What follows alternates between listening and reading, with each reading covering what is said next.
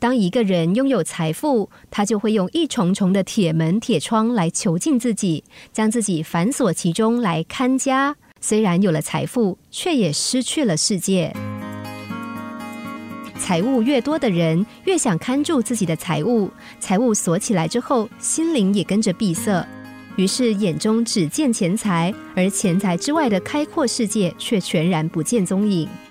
印度文豪说：“鸟的翅膀上如果系着黄金，就永远不能再在天上翱翔了。” Alan Watts 所写的一本书，书名为《不安全的智慧》，其中有一段话是：“金钱不能买到安全，但是如果感到它活生生存在的时候，必然是由不安所衬托出来的。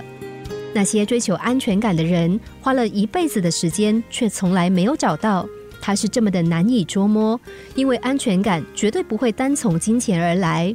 对金钱执迷总是会带来不安。不管你银行里有多少存款，实际上最有钱的人反而最缺乏安全感。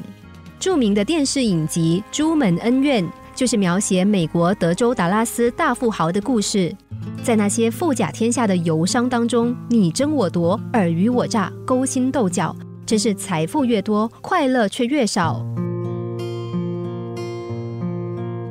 大部分的人都有一种错误的观念，以为钱财如果能够多一点，压力就会相对的减轻。但当钱财越多的时候，感受的压力也就越大。并不是说不要追求钱财，而是应该改变对钱财的观念，不要把它当成是追求人生快乐的目标，而应该把它视为服务社会的酬劳。钱虽然重要，但是很多宝贵的东西是金钱买不到的。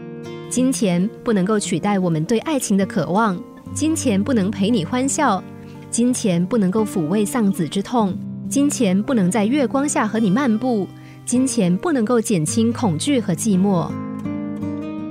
欢乐与贫富无关，人生的意义不只是在多赚一些钱，以便死后有一口讲究的棺材。丰富的生活和丰富的钱包一样重要。真正的财富是在心里的，而不是在皮包里。记住这句话：穷人可能是快乐的，但是没有一个快乐的人是穷的。